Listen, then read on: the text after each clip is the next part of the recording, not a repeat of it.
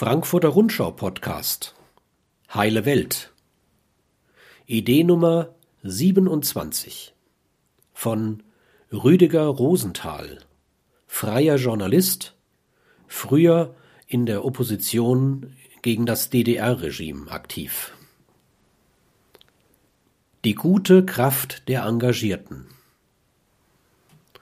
Auch wenn die Populisten die Pandemie instrumentalisieren Ihnen gegenüber steht die Zivilgesellschaft, die in der Krise entschlossener, vielfältiger und auch demütiger auftritt. Die Welt nach Corona könnte eine bessere Welt werden. Dazu haben in dieser Serie viele kluge Menschen Gedanken, Vorschläge und Ideen aufgeschrieben. Es könnte aber auch sein, dass sich einige der Probleme, die sich bereits vor der Krise zeigten, weiter verschärfen. So könnte die erkennbare Instrumentalisierung der Pandemie durch rechte und teilweise auch linke Regierungsgegner zunehmend Anknüpfungspunkte bei jenen finden, die von den Folgen der Bekämpfungsmaßnahmen besonders betroffen sind. Frankreichs Gelbwesten-Proteste und Deutschlands Hygienekundgebungen haben manches gemeinsam. An beiden nahmen, nicht nur, aber zu großen Teilen, tatsächlich oder gefühlt Benachteiligte der jeweiligen Krisen teil. Wohl situierte und besser abgesicherte protestieren selten. Es demonstrierten, demonstrieren eher Menschen mit gefährdeter sozialer Gegenwart und Zukunft. Hinzu kommen nicht wenige, denen die Corona-Vorbeugungsmaßnahmen zunehmend auf den Geist gehen. Argumentation und Habitus von Teilnehmern der Hygienedemos in Baden-Württembergs Landeshauptstadt erinnerten deutlich an die Proteste gegen den Bahnhof Stuttgart 21. Für das Fernsehen interviewte kritisierten vor allem eine aus ihrer Sicht inakzeptable staatliche Entmündigung und Behördenwillkür. In diesem Zusammenhang spielt das sogenannte Vorsorgeparadox eine Rolle. Da das Coronavirus viele persönlich oder in ihrem Umfeld nicht direkt erreicht, werden zunehmend sämtliche Vorsorgemaßnahmen in Frage gestellt. Bei tatsächlich abstiegsgefährdeten und von Ängsten bedrängten brennen zudem, teils aus nachvollziehbaren Gründen, gelegentlich die Sicherungen durch. Dies trifft leider auch auf manche verwirrten Geister zu, die nach fragwürdigen Vereinfachungen suchen und denen Populisten noch in jeder Krise die passenden Leimrouten ausgelegt haben. Die Freiheit, über Landesgrenzen zum Baumarkt zu fahren. Der exzessive Machtmissbrauch durch den ungarischen Ministerpräsidenten Viktor Orban, der Minderheiten diskriminiert und eine pressefeindliche Zensurpraxis installiert, oder der törichte Populismus von Brasiliens Präsident Jair Bolsonaro, gehören zu den eklatantesten Auswüchsen einer sich im Schatten der Corona-Krise vollziehenden politischen Regression.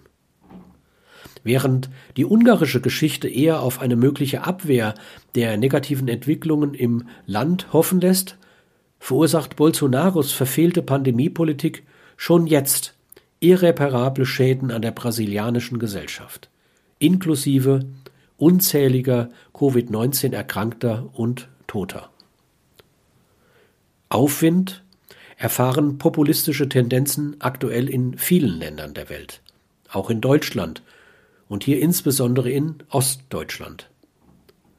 Schon 1989, 1990 brach dort eine jahrelang von der Mehrheit der Ostdeutschen gut versteckte Renitenz gegenüber staatlicher Autorität hervor.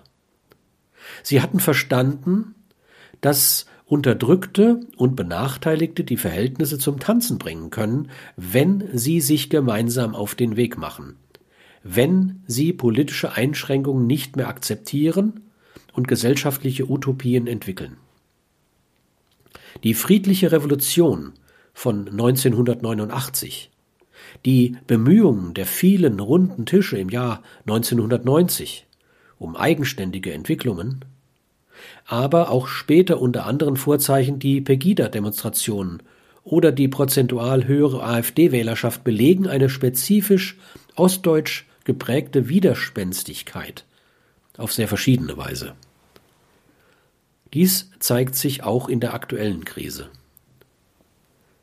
Nachdem zu Ostern 2020 die Corona-bedingten Einschränkungen der sozialen und wirtschaftlichen Aktivitäten gelockert wurden, veröffentlichte das Wochenmagazin Der Spiegel auf seiner Internetseite eine Landkarte zum sich ändernden Mobilitätsverhalten der Deutschen. Auf der Karte, basierend auf Daten von Mobil Mobilfunkanbietern, war deutlich erkennbar, je länger die Krise dauerte, desto mehr bewegten sich Ostdeutsche trotz gegenteiliger Empfehlungen wieder so oft von A nach B wie vor der Pandemie, während Westdeutsche eher der Aufforderung gehorchten, zu Hause zu bleiben. Dass Bewohner der alten Bundesländer geneigter scheinen, auf ihre Mobilität zu verzichten, als viele Ostdeutsche ist schon erstaunlich. Neben regional bedingten Ursachen Bayern zum Beispiel hatte sehr strikte Bleiben Sie zu Hause Regeln, gab es dafür weitere spezielle Gründe. So fuhren aus Mecklenburg-Vorpommern, wo die Baumärkte lange geschlossen waren, viele der in Corona-Zeiten besonders aktiven Heimwerker nach Brandenburg oder Sachsen-Anhalt zu den dort geöffneten Baumärkten. Neben weiteren Besonderheiten wie einer in manchen östlichen Regionen hohen Zahl von Berufspendlern haben die Auffälligkeiten im Mobilitätsverhalten wohl auch psychologische Ursachen. Trotz gegenteiliger Vorschriften, so war von Ostdeutschen hinter vorgehaltener Hand oft zu hören, gab es viele private Besuche bei Familienangehörigen und Freunden. Autos mit Kennzeichen anderer Landkreise standen vor Grundstücken und Häusern. Es kursierte der Begriff Corona-Party. Nachbarn grillten mit Bekannten oder Verwandten in ihren Gärten. Gruppen von Ausflüglern fuhren mit Motor oder Fahrrädern durchs Land. Man verabredete sich an Seen und Flussufern zu Picknicks und Waldspaziergängen. Im Westen macht es den meisten wenig aus, mal nicht zu verreisen. Auch die bisher größte Demonstration der Corona-Ära fand auf früherem DDR-Gebiet statt. Mit deutlicher Ignoranz gegenüber Abstandsregeln wurde auf dem Ostberliner Alexanderplatz im heute vordergründig nur noch wenig ostdeutsch geprägten Stadtteil Mitte am 6. Juni 2020 gegen Rassismus protestiert. Das Erkämpfen einer uneingeschränkten Mobilität gehörte 1989 und 90 zu den Urmotiven für das Aufbegehren vieler DDR-Bürger in ihrem zuvor weitgehend zugesperrten Land. 28 Jahre lang hatten sie ihr eingeschränktes Leben zumeist widerspruchslos hingenommen, sich mehrheitlich angepasst an die staatlich verordneten Gegebenheiten.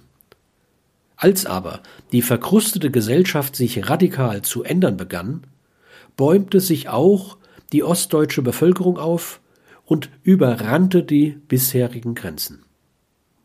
Und dann, als sie ihr Eingesperrtsein los waren, als sie die Reisefreiheit bis zu deren Auswüchsen der Billigflüge und Kreuzfahrten auskosten durften, sollte keiner verlangen, dass sie ihre neu gewonnene Mobilität je wieder aufgeben. Und doch kam es so. Möglicherweise ist dies eine der Ursachen für das Trotzverhalten Ostdeutscher in der Corona-Krise. Was paternalistisch angeordnet wird, erscheint vielen suspekt. Sie haben wenig Vertrauen in politische Eliten und deren Repräsentanten.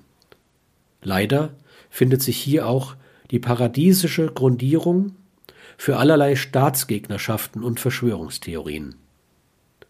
Woher aber stammt in Sachen Mobilität die scheinbare Obrigkeitshörigkeit bei der Mehrheit der Ostdeutschen? Ob die Tatsache, dass sie den von oben angeordneten Verhaltensregeln weitgehend folgten, bei den westlich Sozialisierten etwas mit dem Umstand zu tun hat, dass sie ihre Reisefreiheit bereits als so selbstverständlich ansahen, dass sie zeitweise Einschnitte eher hinzunehmen und bereit waren? Dass sie gewissermaßen das Reisen in den zurückliegenden 70 Jahren bundesrepublikanischer Geschichte nicht selten bis zum Überdruss ausgelebt hatten, so dass ihnen ein temporärer Verzicht weniger schmerzlich erschien? Hinzu kommt ein in Jahrzehnten gewachsenes, meist positives Verhältnis zur parlamentarischen Demokratie und zum Gemeinsinn. Als am 18. März 2020 Angela Merkel in ihrer Fernsehansprache zu den Ausgangs- und Reisebeschränkungen wegen Corona sagte, für jemanden wie mich für die Reise- und Bewegungsfreiheit ein schwer erkämpftes Recht waren, sind solche Einschränkungen nur in der absoluten Notwendigkeit zu rechtfertigen. Dieses Zitat von Frau Merkel hat ihr vermutlich die Mehrheit der Westdeutschen innerlich zugestimmt. Bei Ostdeutschen hingegen lassen sich in Zusammenhang mit der Corona-Krise weiter wachsende Aversionen gegen die Entscheidungsmacht politischer Eliten feststellen. Zu den Ursachen gehört auch ein nur wenig ausgeprägter Stolz auf das nach der deutschen Einheit Erreichte.